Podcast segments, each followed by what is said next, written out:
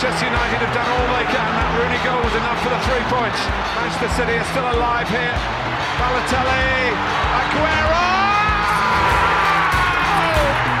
I swear you'll never see anything like this ever again. Assistência de Letra, um podcast de João Gomes da Silva. Futebol que transcende. Este é o quarto episódio do podcast Assistência de Letra. O meu nome é João Gomes da Silva e hoje os meus convidados, os meus ilustres convidados, são os meus amigos Dinis Ramos e Duarte Gomes. Dinis, muito obrigado por teres aceitado o meu convite. Muito obrigado eu, João. É com, é com grande entusiasmo que aceito esta proposta para uma conversa informal sobre um tema que desperta muitas emoções, o desporto e, em particular, eh, um futebol um tema que, que, se infiltrou de tal maneira no nosso tecido económico e social, que é hoje um mundo de negócios, que é hoje uh, um fenómeno de massas. Ainda para mais na presença de dois entendidos na matéria, como vocês os dois, tu, João, que, que tiveste o empreendedorismo e a ousadia de lançar uh, este programa, digamos assim, e, e, o Duarte, que já é um habitué no comentário desportivo, Uh, ainda, ainda eu estava nos primeiros anos de licenciatura e lembro-me de, de, ver o Duarte a comentar na Benfica TV e hoje está aqui no, no podcast do Assistência de Letra, portanto uma carreira ascendente. uh, sou eu que me sinto lisonjeado por estar aqui convosco. Muito obrigado, Dinis. Duarte, também já são, já são muitos anos a nossa amizade e agradeço que estás aqui connosco. É verdade, eu te agradeço a ti o convite, João, e Aproveito para te dar os parabéns pelo teu fantástico blog que fundaste, o Assistência de Letra, e que, na minha opinião, tem como expoente máximo o, o quiz Trivia de Letra. Para quem não conhece, passo já a publicidade. Por acaso tenho feito muita, muitas vezes publicidade do teu blog e espero que Verdade, quando sim, isso sim. começar a render, comece a distribuir dividendos pela malta. Porque trabalhar de bordo... Retroativos, sim. Retroativos.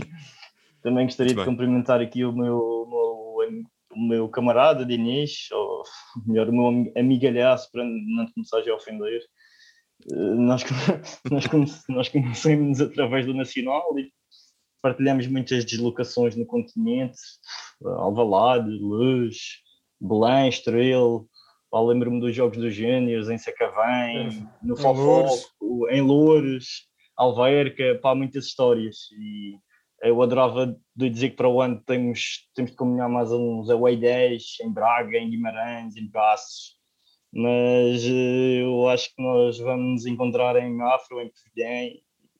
Só espero que o Covid-19 nos deixe pelo menos ir a esses lugares. Muito obrigado pela, pelas palavras introdutórias, Diniz e, e Duarte. Vamos passar aqui ao nosso primeiro ponto da conversa e, inevitavelmente, tendo em conta as cores dos corações dos meus amigos, nós estabelecemos aqui uh, uns 10, 15 minutinhos de conversa, uma parte mais inicial para falar. Eu, eu vou ler o que eu tenho aqui escrito no, no documento que me está a orientar. Breve análise à situação desastrosa e insustentável do Nacional. Se calhar começava. Posso começar pelo Duarte, assim, sem grandes alongamentos, mas qual é o teu comentário ao, ao momento em que o Nacional à situação em que o Nacional caiu e ao momento em que, em que se encontra que cada vez está mais difícil. Sabes, quando nós combinamos falar sobre este assunto, e por acaso lembrei-me daquela previsão que tu fizeste no início da época, aquela décimo classificação lugar, e puseste o Nacional em décimo lugar e... E, e mantenho os é, meus argumentos da altura.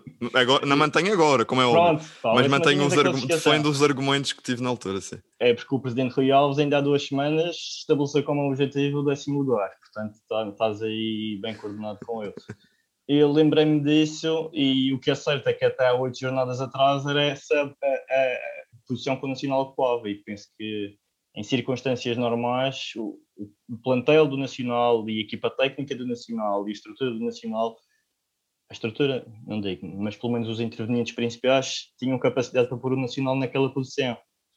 O que é certo é que nestas últimas semanas houve muitas situações que, que eu acho que contribuíram para que, para que nós estejamos agora no lugar em que estamos e eu realço o, o sucedido com o Daniel Guimarães, porque para quem não sabe ele está ele tem uma doença grave, como é pública, mas é mais grave do que aquilo que é público. É um, é uma situação mesmo complicada uh, e eu penso que esse fator abalou profundamente o, o plantel e penso que fosse, se fosse colega da equipa do, do Daniel Guimarães, depois de receber uma, uma, uma, notícia dessas, de certeza que não jogaria da mesma forma. Eu vejo muitos adeptos aí a reivindicar e, e, a usar esse argumento como, como que deveria ser um fator motivacional para o Nacional, para os jogadores do Nacional jogarem de outra maneira, para dedicarem as vitórias ao Daniel Guimarães, mas eu acho que a situação em que ele está abalaria qualquer um e acho que foi isso que aconteceu, sinceramente. Uh, pronto, depois tivemos uh, lesões, tivemos castigos, uh, não é desculpa, mas já se sabe quando uma equipa quando uma equipa entra num, numa situação em que não ganha jogos consecutivos, em que as exibições começam a, a desapontar, depois para sair desse ciclo é muito complicado. Eu acho que nesta altura é já quase impossível sair desse ciclo. Podia vir o Mourinho, podia vir o Guardiola. Eu acho que pegar numa equipa com este estado de espírito, com este estado anímico, é, é quase impossível. Muito bem. Uh, Diniz, vou-te passar a palavra. Já agora, se quiseres começar por um ponto que o, que o Duarte não tocou, não tocou, porque também não nos podemos estender muito aqui e há sempre imensa coisa para dizer e haveria certamente muita coisa a falar a propósito da situação atual do Nacional. Mas se quiseres começar pela, pela saída do Luís Freire, justa, injusta, mais ou menos, nem por isso, o que é que achas? Eh, eu acredito que, que neste momento um, ehm, essa discussão sobre a saída do Luís Freire eh, seja menos específica do que era há três semanas. Há três semanas eu acho que era unânime uh, no seio de, um, dos adeptos do Nacional que uma mudança no, na liderança técnica era inevitável. Não digo unânime, uh, mas, uh, mas era uma posição, se calhar, maioritária dentro, dentro do, do grupo nacionalistas. Hoje em dia, e não obstante, aliás, pelo futebol ser, ser sobretudo um, um desporto que, que assenta no, nos resultados, uh, eu acho imediato e no momento imediato eu acho que muitos nacionalistas estarão a pensar se terá sido a melhor solução. Eh, eu, por regra, sou, sou contra as chicotadas psicológicas, salvo algumas exceções. Uh, agora, admito que o momento do Nacional na altura era muito complicado. Uh, perder, sobretudo, sobretudo depois daquele golpe emocional, uh, que é perder em casa contra, contra o maior rival, nas circunstâncias em que o Nacional perde o jogo, porque o Nacional parte para essa partida estando a ganhar a um intervalo, depois de o rival ter falhado uma grande penalidade e com o rival enterrado no último lugar da tabela classificativa. Obviamente que, que a mudança não, não trouxe, até o momento não trouxe melhores resultados e, portanto, é normal que, que, surja, que surja essa questão. Mas eu acho, eu acho ambos concordámos com a, com a chegada do professor Manuel Machado, não foi? Pelo menos eu lembro-me na altura, e, pelos comentários que vi. Oh, até, quando, se, eu, eu, não estava, eu não estava muito seguro. Eu tinha muitas dúvidas sobre a saída do Luís Freire, era uma decisão muito difícil. Eu, se fosse presidente do Nacional, se calhar uh, não, não demitiria o Luís Freire. Não porque tivesse a certeza absoluta de que ele iria dar a, a volta à situação, não, admito que não, mas porque quando se muda uh, tem de ser para melhor. E no mercado, no mercado, não haviam muito melhores alternativas ao Luís Freire, dispostas a aceitar o Nacional. Exatamente. Era muito dentro, difícil. Dentro de todas é. as condicionantes Fala, e todas as capacidades. Exatamente. Do... Falou-se no Sérgio Vieira, eh, que não me parece um, um treinador mais competente do que o Luís Freire. Falou-se Falou no João Pedro Souza mas não acredito que aceitasse, não acredito que aceitasse, mas também, também se falou a verdade. Uh, e portanto, o Nacional também não tinha muitas melhores opções, e acho que dentro das opções que, que o engenheiro Rialves e a sua equipa diretiva tinham, um, o Manuel Machado uh, era, era a opção que, que se calhar dava, dava maiores garantias. Tem um passado longo ligado ao clube, teve os melhores resultados, conseguiu os melhores resultados esportivos ao serviço do Nacional Uh, e tinha a confiança da administração. Acho que foi a opção menos arriscada. Acho que, o, que a direção do Nacional, perante a situação uh, muito débil em que o clube se encontrava, uh, decidiu que não era momento para arriscar e preferiu, e preferiu optar por uma, por uma solução uh, que considero mais estável e mais segura.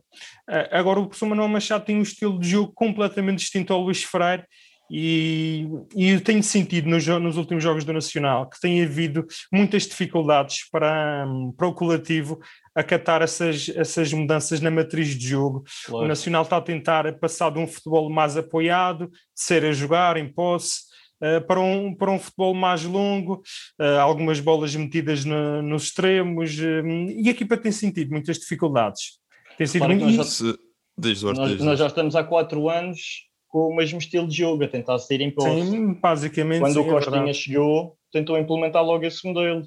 E o Luís Freire com algumas se, variantes. Se me permitem, tem um a, a, propósito, a propósito do Manuel Machado, eu acho que foi de facto a melhor. Nesta altura, fazer uma mudança destas, ainda por cima da maneira que a, que a última metade do campeonato, ou, ou, neste, neste momento já não é bem a última metade, mas os últimos lugares.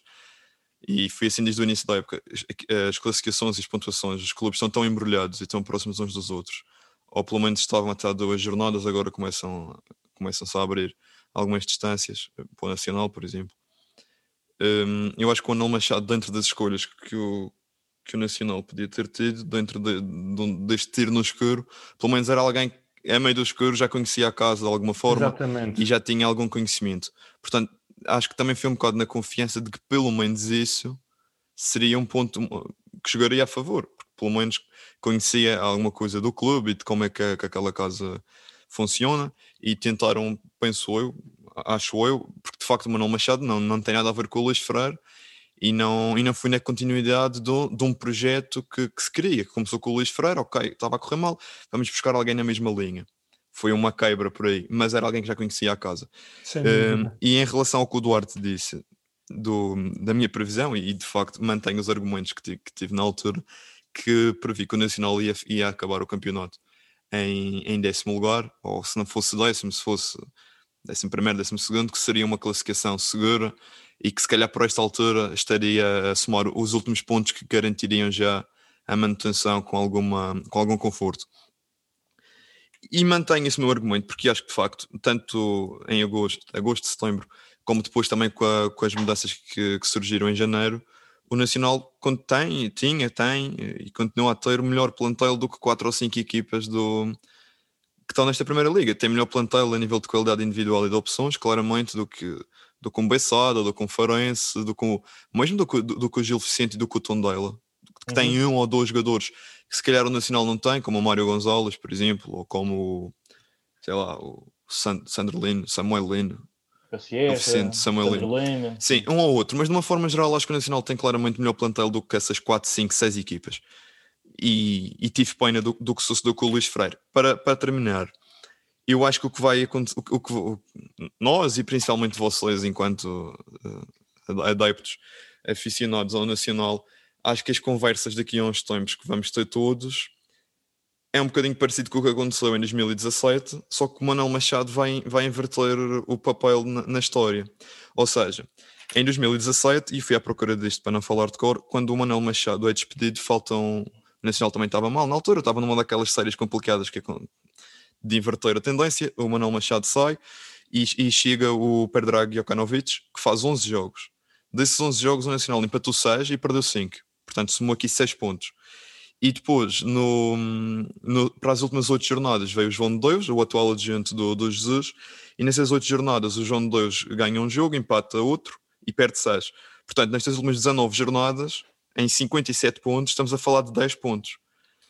A minha questão é: eu disse, e toda a gente disse, e a ideia generalizada era essa. Passam 19 jornadas em que se faz 10 pontos em 57, e o que toda a gente concorda é: o Manuel Machado pior não faria. E infelizmente para o Nacional, eu acho que vai terminar esta temporada. Não sei quantos pontos é que o Nacional ainda vai fazer até ao fim, mas o calendário não. Do calendário que falta, não advém, não advém grandes esperanças eu acho que vamos dizer que o Luís Freire pior não faria de certeza. E pelo menos nestes dois, pelo menos nestes dois primeiros jogos, de facto, é, dificilmente faria pior do que se for 10 golos contra adversários que têm valor, mas não são de todo colossos. E, e, e, não sei se alguém quer acrescentar mais alguma coisa em relação ao Nacional, também para avançarmos. Uh, uh, João, uh, se me deres a palavra, e sim, também sim. já podendo fazer a, a ponte para o, para o, próximo tema, se me deres autorização, se, sem prejuízo, todas estas construções subjetivas que temos feito isoladamente sobre a época desportiva do Nacional, acho que, que a atual situação desportiva, estou mesmo a falar da atual situação desportiva do clube, não pode, não pode ser desenquadrada um, todo um contexto estrutural em que está envolvida. Esta situação não é nova no Nacional, uh, desde há largas épocas, uh, no Nacional e no Marítimo também, desde há, incluo o Marítimo aqui porquê? Porque desde há largas épocas que os clubes da Madeira passaram de, um, de uma constante luta pelos lugares cimeiros da tabela classificativa para uma luta a afogados promoção. E, e esse momento uh, dá-se dá a quando da saída de, de Alberto João Jardim do Governo Regional da Madeira, uh, o, o, Governo Regional da Madeira tinha uma estratégia desportiva uh, de valorização e promoção da autonomia que assentava também no desporto. Essa estratégia deixa de existir uh, e os clubes na Madeira um, vem o seu financiamento uh, público reduzido em mais de 50%. Uh, ah, e que era esse financiamento público que lhes dava vantagem orçamental sobre muitos clubes do continente. Uhum. Essa vantagem hoje esbateu-se. E, e aí e... também podes depois juntar algum investimento forte que tenha havido em clubes como o Rio Ave, mais recentemente o Famalicão, Exato. Também suportado por grandes empresários que que também estão lá por, com, com outros interesses, mas que acabam por contribuir para, para esses clubes e que dão, e que dão ferramentas a esses clubes que não, que não estão ao alcance do Nacional e do e aqui, e aqui que, que entra o papel de, da centralização dos direitos esportivos. Certo.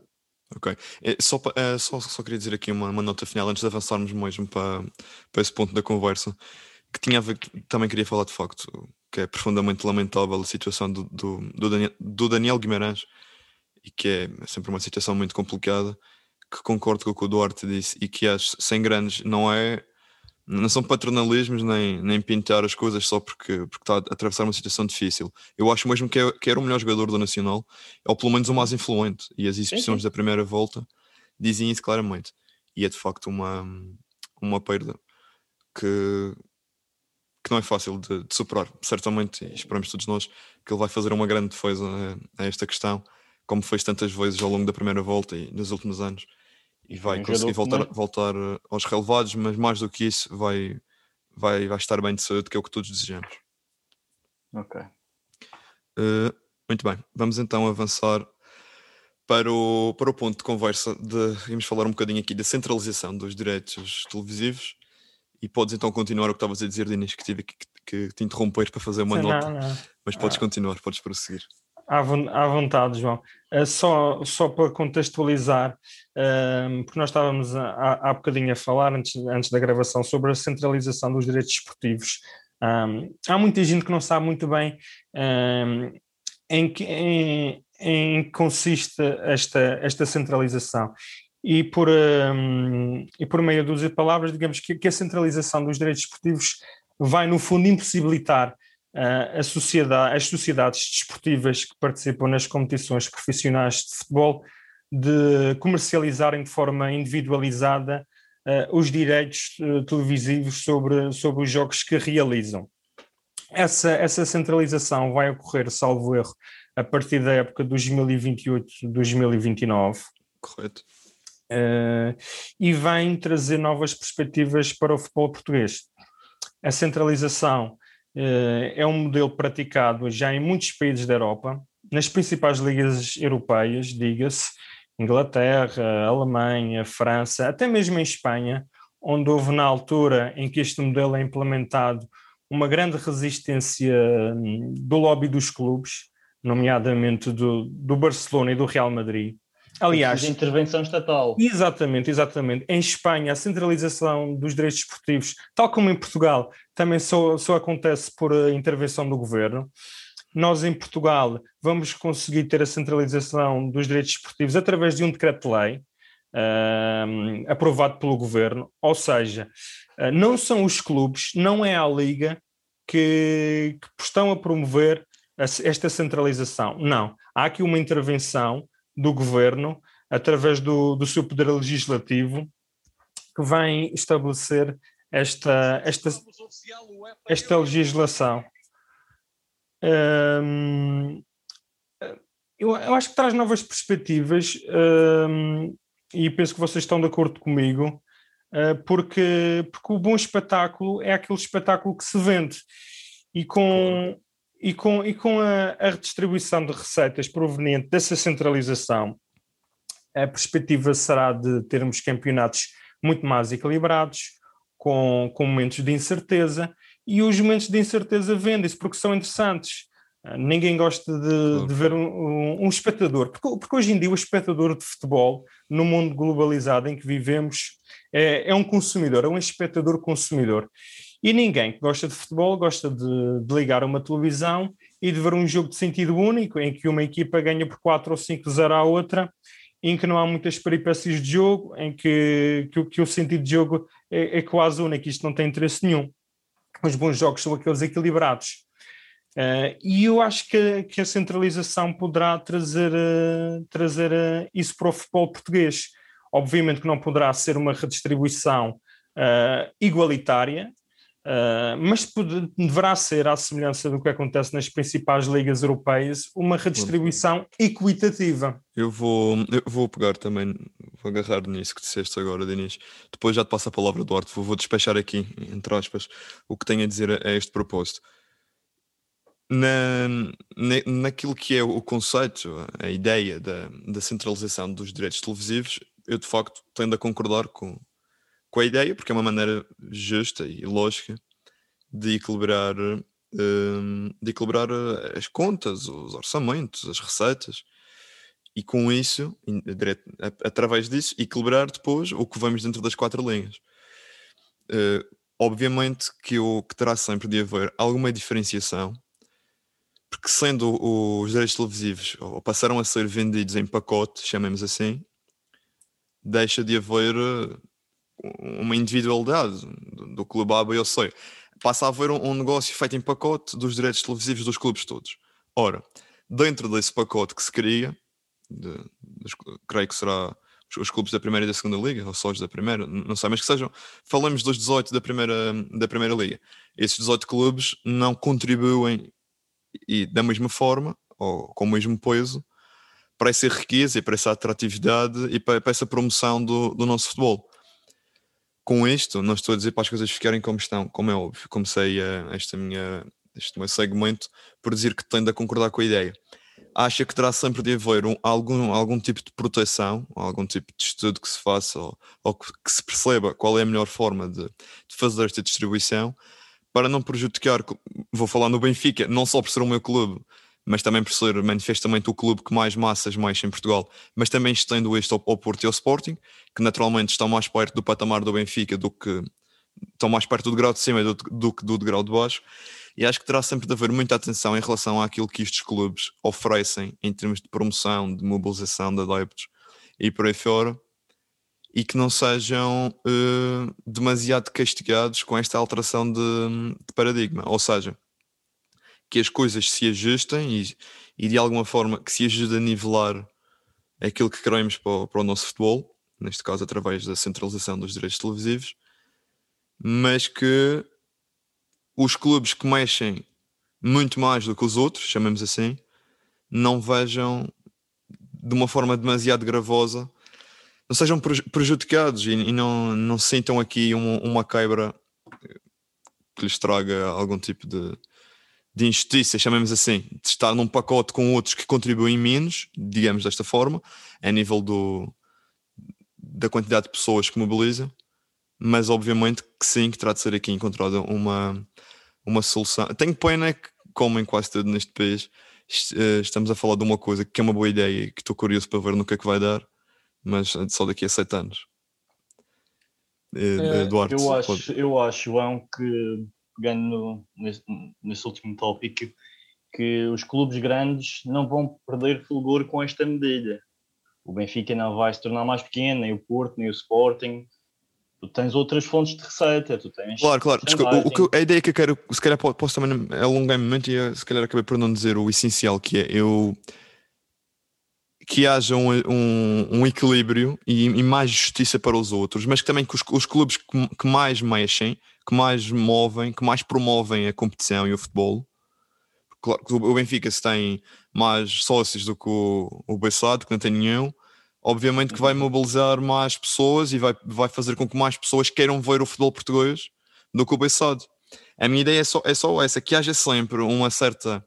Não é preciso serem proporções malucas como são as atuais de 1 para 15, uma coisa absurda da, da yeah. distribuição, mas que haja sempre uma certa discrepância que também proteja e que, e que dê alguma justiça aos clubes que efetivamente mobilizam mais pessoas, mais dinheiro, mais interesse e mais, mais paixões e mais acompanhamento do nosso futebol. Já chega, já estou a falar muito. Duarte, continua. Eu acho que a intenção desta medida é que a Liga cresça como um todo e não que o Benfica permaneça no mesmo patamar e que os outros clubes se aproximem do patamar do Benfica é tornando a liga mais competitiva, dar-lhe mais visibilidade de maneira que ela cresça como um todo e consiga vender melhor o seu produto. Claro. Uh, eu acho que é, epá, é uma medida que só peca por tardia, porque estive a ver isso só no Chipre e em Portugal. Dentre as principais ligas europeias, é que os, modelos, o, o, os direitos televisivos ainda não estavam centralizados. Portanto, já há o tempo que se fala nisso e pá, ainda vamos ter de esperar mais sete anos, mesmo assim. Uh, eu penso que tem a ver também com, com o contrato que o Benfica assinou, que não dá para E a Liga, a Liga para o ano, estava a ler qualquer coisa disso um, um destes dias. A, a, Liga Nós vai deixar de ser Liga Nós, acho eu. O patrocinador vai mudar para o ano. Ah, é?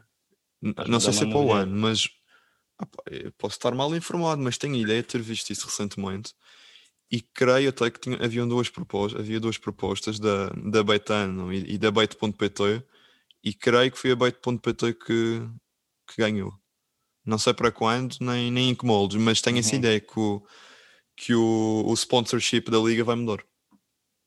Ok. Diniz, se queres dizer mais qualquer coisa? Uh, sim, João, eu queria só, concordo contigo uh, quando, quando dizes que uma redistribuição igualitária não, inteiramente de acordo, porque isso não é justiça. Uh, Agora temos que concordar que uma redistribuição equitativa, não sei, se calhar 50% das receitas de, seriam iguais para todos e os outros 50% deveriam ser variáveis, em função do mérito desportivo, em função de outros critérios, eventualmente como, como as audiências. Das audiências, exatamente. Enfim, exatamente. temos que ver o que é que se passa nas, nas outras ligas europeias claro. e estabelecer uh, parâmetros semelhantes. Só, de, só deixar também aqui um, uma, uma nota, João, que eu acho que durante estes anos todos, uh, os clubes, uh, porque não tinham interesse, sobretudo os grandes clubes, como não tinham interesse e eles controlam, controlam a liga, uh, não só em questões estatutárias, mas também sim, sim. por força económica acabam por exercer uma uhum. grande magistratura de influência sobre os demais clubes da Liga Portuguesa de Futebol. Muitas vezes esses clubes argumentavam como, como premissa que os direitos desportivos pertenciam ao clube uh, que jogava na condição de visitado. Na minha opinião, nada mais errado. Eu acho que os direitos, os jogos, uh, não se podem escutar sobre a condição de visitado de uma equipa, não. Eu, eu acho que os direitos desportivos dos jogos pertencem a quem organiza, ou seja, os direitos não são dos clubes, são da liga, que é a entidade não, que organiza. Ou, ou da federação, que sim, claro. Da entidade que organiza, sim, a Liga entidade que organiza. No, no, caso, como temos uma liga em Portugal, claro, é da liga. Claro, claro, claro. Eh, e, portanto, é a liga que tem, que tem esses direitos, é a liga que os deve comercializar. Mas não, não, porque a liga em Portugal é composta por quem? Pelos clubes, e os clubes entenderam que não era assim, entenderam que deviam negociar de forma individualizada, e foi assim que se criou esta clivagem no futebol português, em que temos sempre as mesmas três, quatro equipas nos primeiros lugares, e o, e o resto da tabela é, é para o pérrimo. Isso funciona lá fora, em Inglaterra, que é o, é o, principal exemplo. E também não foi por isso que os campeonatos não deixaram de ser. Por acaso é o caso do Leicester, mas foi uma exceção e penso que não foi por aí. Mas uh, são realidades incomparáveis, Portugal e Inglaterra. Mas creio que uh, as coisas foram bem feitas lá. Se foram bem feitas fora, nós também podemos ter a ambição de fazê-las bem dentro da nossa casa. E, e dizia eu, não foi por isso que os campeonatos da Inglaterra deixaram de ser ganhos pelas pelas principais equipas, pelo Chelsea, pelo, pelo Manchester United, por, pelo Liverpool, pelo, pelo City por aí fora. Tenho, tenho de facto a esperança que seja uma coisa que venha contribuir para o nosso futebol, temos todos esse desejo, mas sempre, como, como dizia eu, e se calhar para passarmos ao, ao próximo ponto, com, com particular atenção e justiça e justiça aos clubes que um bocadinho mais do que os outros mobilizam multidões. Uh, Duarte, uh, dava-te a palavra agora e tu, também isto, nós uh, decidimos falar do, do, futebol negócio e tudo isto se relaciona, mas falavas, querias falar um bocadinho também do, dos clubes de pequena e média dimensão, dos ditos clubes da terra e no seguimento desta questão dos direitos televisivos e, e não só, o que é que te apraz dizer sobre isto? Pronto, eu sugeri este tema porque pá, de ano para ano nós notamos que, e, e, eu acho que já é cultural, que os adeptos estão a perder uh, o amor e deixam de seguir os clubes mais pequenos, os clubes das suas terras, e isto está muito relacionado com, com o que nós vinhamos a falar da, da centralização dos direitos desportivos e do investimento que não está a ser feito nestes clubes porque estamos a perder fulgor, estamos a, perder fulgor porque não há investimento, uh, não, não, abrimos o, o, capital. Estou a falar agora no, no, caso específico do Nacional, não abri o capital a investidores uh, estrangeiros, a, centralização de, a centralização dos direitos desportivos ainda não é uma realidade no nosso país, não há cultura de apoio ao Clube da Terra, e eu acho que isto é um cocktail para que mais ano, menos ano, estes clubes de pequena dimensão tendam a desaparecer. Há, há casos, uh, há exemplos, há vários exemplos de, de, clubes que de um dia para o outro deixaram de existir aqui em Portugal e eu tenho receio que, no meu caso, o Nacional seja um deles. Uh, fico contente com, com, com esta nova medida que foi agora uh, anunciada, da centralização dos direitos desportivos, e espero que, que isto seja o primeiro passo para que o meu clube continue aí por muitos e muitos anos. Muito bem. Dinis?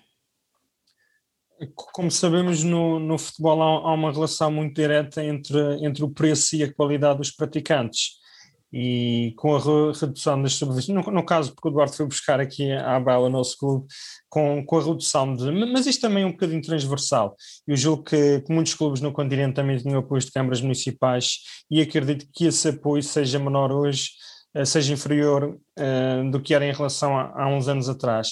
E, portanto, com a redução de, de subvenções públicas, uh, os clubes têm que se virar para outros meios de financiamento a centralização dos direitos esportivos, dos direitos televisivos, vem trazer uma nova esperança aos clubes, mas acho que não deve ser o, ponto único, eh, até porque os clubes não podem ficar reféns de, da negociação que, que, daqui em diante será feita pela Liga.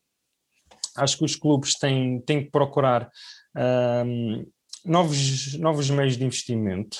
O Duarte falou na abertura a capital externo, é uma possibilidade Outra possibilidade também, e que está ligada com, com esta sugerida pelo Duarte, é, é a questão de, dos patrocínios, uh, dos sponsors. E, e aqui acho que os clubes locais, uh, nesse sentido, para ganharem força, para ganharem margem negocial, que, que é essencial uh, no mercado capitalista e global em que vivemos, devem apostar em dois, um, dois vetores que para mim são imprescindíveis. Primeiro, uh, a formação e, em segundo, o ecletismo.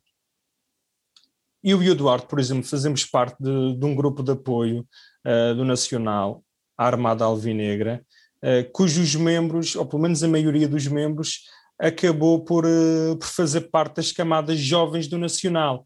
E foi esse facto de terem feito formação no Nacional que as fez serem do Nacional. E, e aqui que a formação tem um papel importante. Não para, porque todos os jogadores da formação vão, vão ser futebolistas profissionais e vão ser ativos importantes do clube, não. A maioria não, a larga maioria não. Se calhar nenhum poderá ser. Ainda assim, mesmo que não se aproveite um único jogador para o futebol profissional, eu acho sempre que é um grande investimento. Porque esse, essas pessoas, esses jovens. Em, em relação à própria identidade do. E, também, e, também. E vitalidade dúvida. do clube, claro. Exato. Porque são esses jovens que nós abrimos as portas, uh, a quem abrimos as portas do clube, que mais tarde eles e as suas famílias vão sentir simpatia e carinho pelo clube e que vão procurar acompanhar o clube, vão ser consumidoras do clube, vão lhe dar audiências. Uh, e, e, e é aqui que também entra o papel do ecletismo eu acho que os clubes da terra uh, têm olhado nos últimos anos para as modalidades amadoras como uma forma de perder dinheiro, o futebol, na evolução para o mundo de negócio, uh, o desporto, aliás, na evolução para o mundo de negócio, só tem olhado para o futebol. Não me parece uma, uma má gestão, uma gestão a pensar no futuro com visão de canalizar parte das receitas do futebol para sustentar modalidades amadoras porque ao termos modalidades amadoras, estamos a receber muita gente da sociedade uh, no nosso clube. E eu, eu, acho que abrindo o clube à sociedade, uh, dando-lhe força uh, na sociedade, que depois vamos ter outra força negocial junto de, de, patrocínios, junto de televisões e que também possam, possa gerar interesse por parte de, de algum desses, desses praticantes de modalidade no futuro investirem no nacional. E isso aí eu julgo que também há um bocadinho um problema, desculpa, Dinis, mas uh, eh, rápido. À vontade, à vontade. Um, uh, julgo que também há um, um certo problema de mentalidade em relação à questão do futebol e das outras modalidades. Porque muitas vezes as coisas estão, estão a correr perfeitamente nas modalidades, estão, está-se a fazer uma boa aposta no, nos mais novos e estamos a. As direções estão, estão a à procura de, de, fazer novas apostas em, em noutros mercados, noutros desportos, de dotar também os seus jovens da, da sua zona, da sua cidade, da sua região, de outras competências e de, outras experiências. Mas o futebol, depois os, tudo está, a continuidade dessas direções ou desses conselhos de administração estará sempre pendente daquilo que for o futebol. Em clubes como o Nacional ou como o Marítimo, há clubes que obviamente não têm sequer futebol e, e, e, têm, e, e têm os, são avaliados de outra forma. Mas nos clubes em que tem uma equipa de futebol minimamente visível, ou, ou profissional, ou semi-profissional, ou que compete a um nível minimamente visível, o, o que conta no fim do dia são sempre os resultados do futebol. O trabalho pode, ter, pode estar a ser feito fantasticamente em todo o resto, mas se a equipa de futebol deixa divisão ou, ou perde 8-0, a própria direção que tem um bom trabalho nessas outras áreas, ou o conselho de administração, ou o que for, vê o seu, todo o seu trabalho posto em causa e, e provavelmente é convidado a ser. Não sei se mais alguém eu, quer. Eu falei, eu falei, no, eu falei nos fatores externos, como a centralização dos direitos desportivos, como a abertura do capital externo, como o fator cultural do, dos miúdos de hoje em dia serem do Real Madrid e do Barcelona, antes até de serem do Benfica e do Porto e antes de serem do Nacional e do Marítimo. Mas também temos de ver que o trabalho das direções conta muito. É impensável que hoje em dia não leves o clube a uma escola, que não leves o clube a outras áreas da sociedade. É, é impensável hoje em dia tu gastares elevados montantes no futebol de formação e depois não conseguires fazer a ponte do futebol de formação para o futebol profissional e não conseguires potenciar o jogador madeirense. E teres um jogador madeirense no plantel principal, e falo de um jogador madeirense, como falo de um açoriano Santa Clara ou de um famalicense em Famalicão, arrasta multidões também. E, portanto, antes de olharmos para os fatores externos, acho que devemos olhar para dentro da nossa própria casa e, e percebermos o que é que estamos a fazer mal e como é que podemos Sem chamar, como é que podemos chamar o, os nossos conterrâneos para os nossos clubes e como é que poderemos todos, todos a, apoiar. E só depois então olhar para os fatores externos, talvez que contribuam, contribuam mais para a sustentabilidade do clube, mas nunca desprezando aquilo que nós podemos fazer dentro de portas. Olha, se calhar vou lançar aqui é, um É uma crítica muito grande que eu faço à direção do, do meu clube, neste caso. Vou, vou lançar aqui um. Temos aqui 5, 10 minutinhos bem esticados para, para terminarmos este, este tema e vou falar aqui no, numa questão que, que, está relacionada com este e, e com a questão do, do, apoio ao Clube da Terra. Se, se, vos perguntar qual é o vosso clube, vos, ambos me responderão Clube Desportivo Nacional. No meu caso, é, é o Sport Lisboa e Benfica, único. Não é o preferido, e depois vem o Nacional e depois o Barcelona. É, é, é, o meu carinho pelo Barcelona tem outras motivações, mas não é, não é de todo, não é de todo um clube meu, nem, nem o Nacional, nem o Marítimo, apesar da simpatia que tenho por serem da clubes madeirenses. Mas o que eu queria lançar aqui um bocadinho para a discussão é que eu, na teoria eu percebo e, e tenho que concordar que, que idealmente, de facto, todos nós deveríamos ter como o nosso clube, o clube pelo qual nós fazemos viagens, gastamos dinheiro, passamos noites em claro e, e que, e que nos, o clube, o nosso clube, o único clube, seria o clube da nossa terra, idealmente, digamos assim, para que tudo fosse mais rico e houvesse mais é mais identidade nos próprios clubes, maior vitalidade, maiores condições, maiores receitas e por aí fora, tudo o que isso levaria. Epá, por outro lado, eu olhando para mim e para o meu caso, o que, o que é que tu me aconselharias, Duarte? Já tiveste a conversa contigo algumas vezes, mais até com, com, o teu irmão, em, em, em, em discussões extremamente violentas. Não, estou a brincar. Violentas eh, retoricamente só. Uh, e de facto, quer dizer, eu, eu, percebo, ok, se calhar é um trabalho que temos que fazer para as próximas gerações, mas não, não me pode impedir agora que eu, apesar de eu concordar com essa ideia, quer dizer, se calhar o mal já está feito, digamos assim. É assim, uh, isto parece conversa de café, mas uh, a mim faz-me confusão uh, ser apoiante de um clube ao qual eu não posso assistir aos jogos em casa, porque fica do outro lado do oceano. Não posso intervir em assembleias gerais. Um clube distante, ou seja, se deixasse de haver internet. Desculpa, mas também no, também no Benfica, para ser apertado pelo pescoço, eu também não fazia questão de frequentar as Assembleias Gerais. Mas Sim, é continua. É continua, continua. Uh, se tu pensaste, deixasse de haver televisão ou deixasse de haver internet, tu perdias a tua ligação ao clube. Pronto. Certo. Uh, sei que isto é um assunto que dá para horas de conversa. Exatamente, e temos 5 minutos. E, e, e assim, eu não te recrimino, eu não te recrimino, mas. Uh... É porque é uma coisa, uh, como é que eu digo? Natural, que não, não é forçado. Eu não pensei, pá, quero ser do Benfica porque o Nacional e o Marítimo não, não são, ou outro clube qualquer da região, ou, ou o Grupo Desportivo São Roque, que, que se calhar é o clube que fica mais perto da minha casa. Uh, porque não têm dimensão suficiente e não vão ganhar tanto e não vou poder festejar tanto. Pá, foi não uma coisa. Porque tu, o é genuína. Sim, sim. Dini sabe que quando era pequenino cheguei a chorar pelo Benfica, eu acho que eu já lhe contei. uh, epá, porquê? Porque fui moldado pela sociedade, porque claro. no, no, entender, no, no ver de uma criança de 5, 6 anos, o Nacional e o Marítimo não existem. Pois, ou do Benfica, ou do Porto ou do Sporting. Hoje, hoje em dia, mesmo quando eu digo que sou do Nacional, perguntam-me logo. Está bem, e agora qual é o teu clube? O, o, o clube que tu queres que seja campeão? Oh, é o Nacional. Uh, eu acho que no nosso país, no, novamente, estamos a, a, milhas de distância do, do, do, da, da cultura desportiva dos outros países, porque só olhamos para três clubes. Eu acho que se, se tu, sendo benfiquista, fosse aos Jogos do Nacional ou apoiasse o Marítimo, tentasses contribuir para o crescimento do, do, do clube da tua terra, mesmo tendo um segundo clube, eu acho que só por aí faria toda a diferença.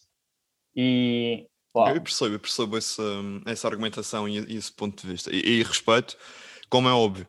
Mas, mas pronto, quer dizer, no, no meu caso, eu, aliás, apesar de tudo o que eu disse e que, e que, é o meu caso pessoal e que sou do Benfica, sempre tive a minha simpatia pelo Nacional, fui atleta do Nacional.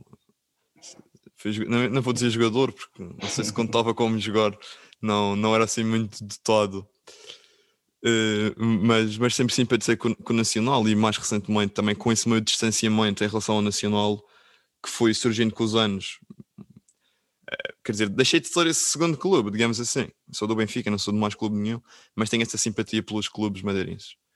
E costumo dizer na brincadeira que idealmente a primeira liga era o Benfica e, e 17 clubes madeirenses, porque eram, eram 17 jogos do Benfica que eu podia ver uh, aqui na, na Ilha da Madeira.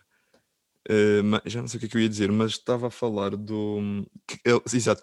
Apesar de, de, ter esta opinião, este, mais do que opinião, este, este sentimento que não, que não dá para mudar, concordo plenamente que se faça o trabalho que fomos referindo nestes últimos minutos de não deixar morrer os clubes de, de, da terra através da, da, sua promoção, de levá-los às escolas, do, do, do mostrar aos miúdos um, este clube é, é, daqui da cidade, ou o teu avô jogou neste clube, ou o teu irmão, quando era mais novo, é foi campeão da Europa de natação neste clube, coisas assim do género. Acho que isso de facto não, não se pode perder, e depois, normalmente, naturalmente, que cada um fará o seu caminho. Agora, tenho plena noção disso, não posso dizer outra coisa. A pressão que existe e, a, e até pelo que movimenta a comunicação social e não só, pouco sai dos três ah, do, é daqui... dos, dos, três grandes clubes, dos três ditos grandes clubes. É que daqui a tempos arriscas-te a ter um, um, campeonato restrito a três equipas, ou então continuas com 18 equipas, mas os jogos fora de casa dos três grandes são jogados em casa. E eu acho que não é esse futebol que nós queremos vender lá fora em 2028, 2029. É verdade. Uh, Dinis, vou-te dar aqui um minutinho rápido para terminarmos este assunto. Já não falas aqui em algum tempo, tenho estado aqui mais com o Duarte. Uh, mas dou-te aqui um minuto, dois no máximo, para passarmos uh, depois à, à, parte final. Um último comentário que queres deixar a propósito desta questão dos clubes da Terra. Sobre esta questão, dizer apenas que, que aqui a comunicação social exerce um papel determinante. temos uma comunicação social que canaliza toda a atenção um, todos os meios sobre três clubes em Portugal. É claro que isto molda uma sociedade, molda os jovens, uh, mas, mas também o que é que se poderia exigir diferente? É o livre mercado a funcionar e também pedir uma intervenção estatal, se claro. calhar para, para tabelar ou para, ou para estipular caracteres mínimos ou máximos sobre determinados clubes, parecia excessivo, não é? E são, são limites. Nem sei se era constitucional, não é? Sobre a livre imprensa. Claro, e, e, e mesmo, e, e, nem só na imprensa, mas é sempre muito complicado legislar ou criar limites ou, ou, máximos. Sim, sim. Ou... Até porque, João, se permites, Uh, não sei se, se este será um problema. Neste momento é sobretudo um fenómeno que acontece no sul da Europa, em especial em Portugal mas não sei se com a globalização daqui a 20 ou 30 anos se, será só um problema português. Uh, nós temos assistido nos últimos anos a um mundo cada vez mais, mais igual. Hoje nós temos uh, adeptos na Índia que são do Chelsea ou na China que são do, são do Manchester United uh, e portanto com um mundo cada vez mais igual eu acho Desculpa, que vejo, não... muito, vejo muito isso em África também. Exato, nos, em África nos países também. de grande. Estou-me a lembrar do, do exemplo do Didier, Didier Drogba e não só também o, o Michael Essien e outros que vias muito, muitas reportagens dos, dos miúdos da, da, da, cidade natal ou do, da zona onde eles cresceram e, e do país de uma forma generalizada a ser um, adeptos ou simpatizantes de grandes clubes da Premier League e outros só pelo, pelo jogador, por, por se identificarem com esse jogador que, que vinha do, do mesmo meio do que eles. E é verdade. Bem, vamos avançar então, para não para respeitar os limites de tempo. Fica sempre muita coisa por dizer. Eu tenho aqui umas notas, tenho para aí umas 15 coisas para dizer e disse duas ou três, mas depois também cansamos o nosso fantástico auditório. E, e, e, dou aqui por concluir então a nossa conversa mais, mais séria, chamemos assim. Vamos passar aqui à rubrica final, ao Boginov Challenge. Os meus amigos já sabem as regras, três perguntas para cada, e por coincidência, quem acertar mais ganha.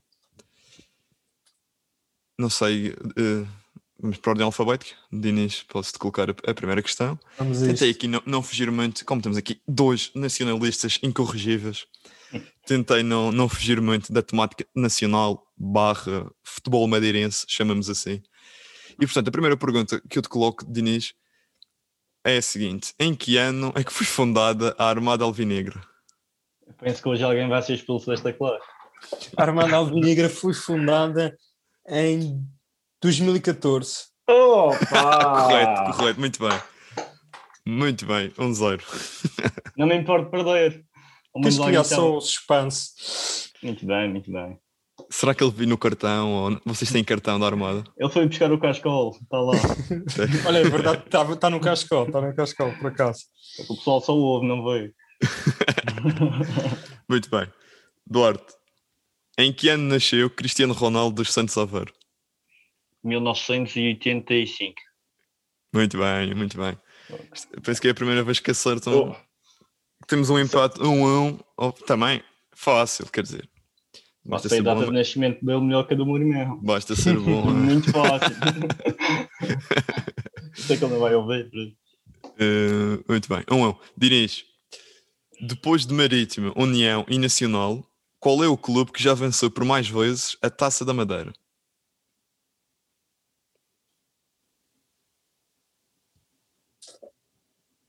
Pergunta difícil esta. Eu diria uh... Ponta Silêncio. não, não, não vou arriscar nessa. Uh, eu apostaria, talvez, na Camacha. Corretíssimo, pá. Agora não diria. Dois dias o corredor. Câmara de Lobos. Câmara de Lobos. Por acaso não, só, não fui ver. Não, não, tenho, não tenho aqui os valores. Mas o Marítimo tem 20 e tal. O União acho que também tem 16, ou tem mais de 10. Eu, eu, não, eu não sabia, não tinha a certeza desta resposta. E a Camacha tem 4 Camacha, 5 porque dos clubes amadores na região, a Camacha, pelo menos desde que eu me lembro de ver futebol, é daqueles sim. que têm melhores resultados. Sim, sim, sim. É fui, uma, fui, sim, fui uma aposta pelo muito, futebol muito meramente bem. lógica e não que soubesse efetivamente. Muito bem, 2 em 1. Dois um. Foi um bom é, raciocínio. São três, não é? São três. São, são três, são três. O Diniz já está frente porque bateu primeiro o penalti. É. Duarte, em 2012, ao sair do Nacional, para que clube se transferiu Nek Peknik a custo zero? É foda. Vou dar uma pista que não estava prevista, mas vocês. Ele foi para a Rússia? Eu ia te dar uma pista, mas tá, estás a enterrar. Então dá-me lá a pista. A, a pista era, foi para a Inglaterra. Foi a custo zero, não sei se ajuda. Verão de 2012, creio eu. Pá, eu vou. Lembras-te do Pecnic? Foi ao Mundial sim, de, sim, da África sim, do Sul, de Eslovénia. Sim, sim. Esteve na, na eliminação do Zenit, esteve lá na Rússia. Uh, vou arriscar Fulham. Incorreto. Boginov. Sheffield é. Wednesday. É sério? Não lembrava dessa. Um, jogador, um jogador que, a meu ver, foi muito mal aproveitado no Nacional, o Pecnic. Tá, é assim, está bem que ele era esloveno, mas não é comum teres um jogador internacional daquele patamar no. Como tens o, o Vincent Till agora, está bem que é Luxemburgo, nunca, mas mesmo nunca, assim. Nunca apreciei muito o futebol do Pecnic, por acaso. Ele era. Aquele estilo vaca gorda, também. tipo Rocher. Ele era 10 barra 9,5, fazia sim, ali sim, tudo sim. um pouco no último terço, tenho essa ideia. Aliás, eu penso que ele, ele deve ter apanhado a equipa que tinha o Nené.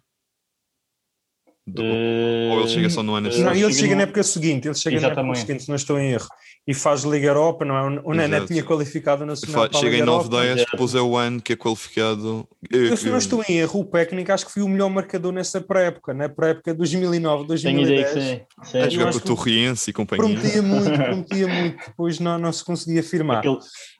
É, mas então é na época de estreia que ele chega e depois vai disputa o Mundial disputou o Mundial. Exatamente, em 2010, na África, do, Sul, Sul e, e defrontou o colega da equipa Alice na fase de grupos, num, num escaldante Eslovénia, Argélia.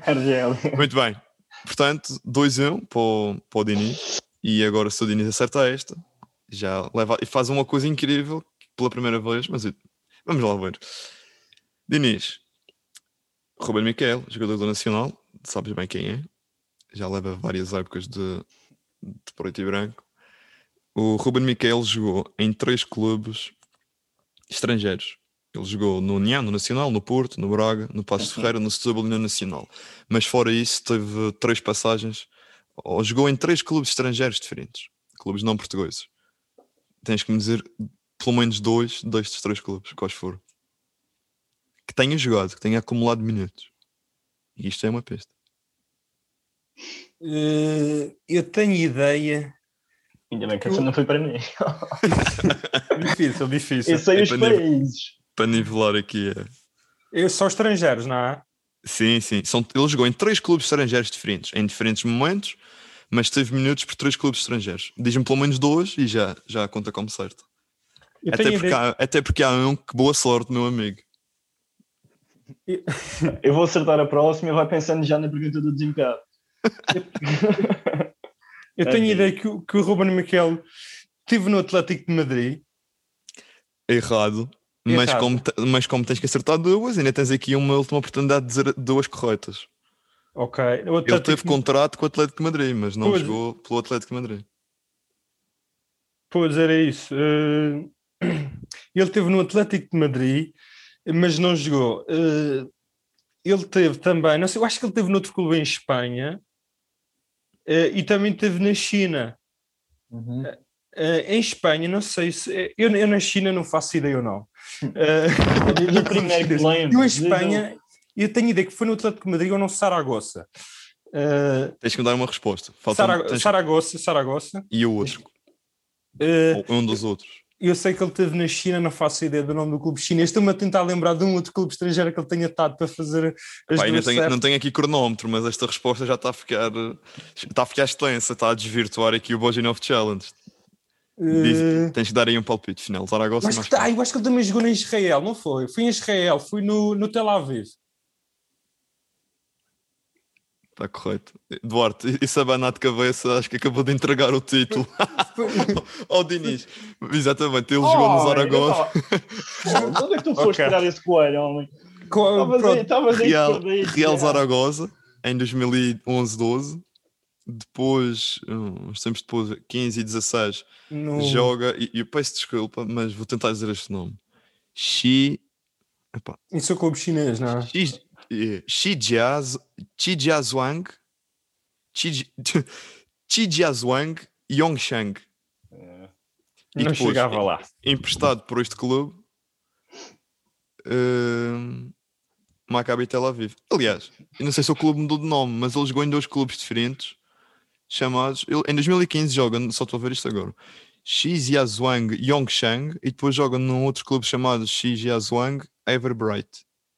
Eu vou deduzir que são clubes diferentes. Mas de qualquer forma, Dinis, nem um nem outro, depois não. Não, não, Mas não, não acertaste lá. Real Zaragoza e depois o Maccabi Tel Aviv em Manda-me aí a 2016, pergunta do- Posso 2017. dizer a desvantagem. E o, o Diniz conseguiu fazer pela primeira vez na história do podcast, ganhou ao Boginov. Acertou as três. Mas Parabéns. Duarte, para Mas recolheres não, não, um. não, não me vais fazer Vou, uma vou, vou, para vou, para, vou, vou, para não feio. não parecer tão mal. Vamos lá. Vou colocar sim, senhor.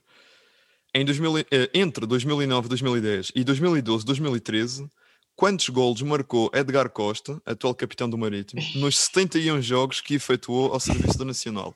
Vou-te dar uma pista, foram menos do que 10. Já me estragaste a noite. Isto era desnecessário. O homem fica 3 em 1. Bem, eh, quantos golos? Já te disse que foram menos do que 10. Já Eu não está mal. Eu acho que Já. foram pouquinhos. Por acaso lembro-me de um chapéu passo de carreira. Foram 71 jogos, Eu acho que ele incluindo marcou uns, titular ou saltando do banco. uns 7 golos. Espetáculo. Acertaste. Bravo. 3-2. Pena, epá, se, se, não tivesse, se não tivesse abanado a cabeça há pouco a confirmar o palpite do Diniz, nós, para quem nos- obviamente só nos estão a ouvir, mas nós estamos a fazer isto por Zoom com as câmaras ligadas, e quando o Diniz estava ali a, à procura da resposta certa, o Duarte abanou a cabeça e, e sentenciou uh, o seu próprio destino neste challenge. Fiquei Muito até bem. O Diniz vence 3-2 e tem, que dificultar mais para a próxima, porque isto não, não se admite. Um Também ficou Challenge em que existem 5 respostas certas e apenas um Boginov. Muito bem. Muito bom, muito bom.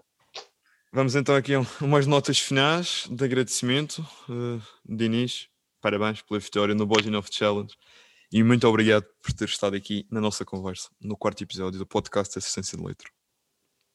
Eh, João, muito obrigado, muito obrigado, Duarte.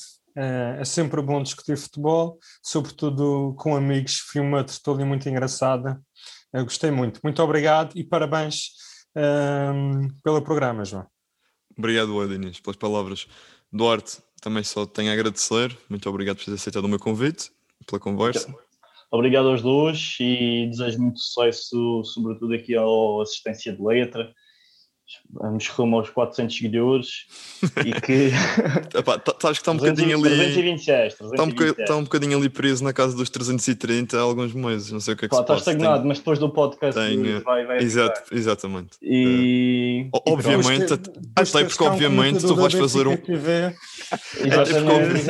Até porque, obviamente, Duarte, tu vais fazer um, um pricing muito forte no, nos vossos grupos do WhatsApp da Armada Alvinegra e coisas do género. É, é, para que todos eles, até à exaustão, sigam exatamente. a página e, o, e, também o canal de Spotify. Quando tiveste a oferecer um euro no derby, eu partilhei. e, a, e a, a minha conta, muita gente enriqueceu. Meus amigos, muito obrigado por esta conversa. Um bocadinho mais curta do que as anteriores também, porque tenho estado aqui a aprimorar o formato e para não ficar tão extenso. Tenho, só tenho a agradecer por esta conversa em que falamos de, de vários aspectos do, do, futebol negócio, também um bocadinho do, do Nacional, que é o vosso clube, e fizemos o já habitual Bold Enough Challenge. Também quero deixar uma nota final de agradecimento ao João Ganho pela concessão do som do, do genérico, que a partir deste episódio fará parte do, dos episódios do podcast Assistência de Letra, e também ao, ao Duarte Castro pelo empréstimo, chamemos assim, da, da sua voz, que, que dignifica muito este meu projeto. Agradeço é, também a estas duas pessoas que tornam possível o, o genérico do programa que ouviram no início e que vão ouvir no fim a partir deste episódio. Este foi então o quarto episódio do podcast Assistência de Letra. O meu nome é João Gomes da Silva e muito obrigado a todos aqueles que nos ouviram. Manchester United have done all they can. That Rooney goal was enough for the three points. Manchester City are still alive here.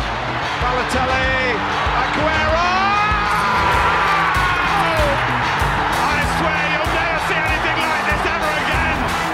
Assistência de Letra, um podcast de João Gomes da Silva.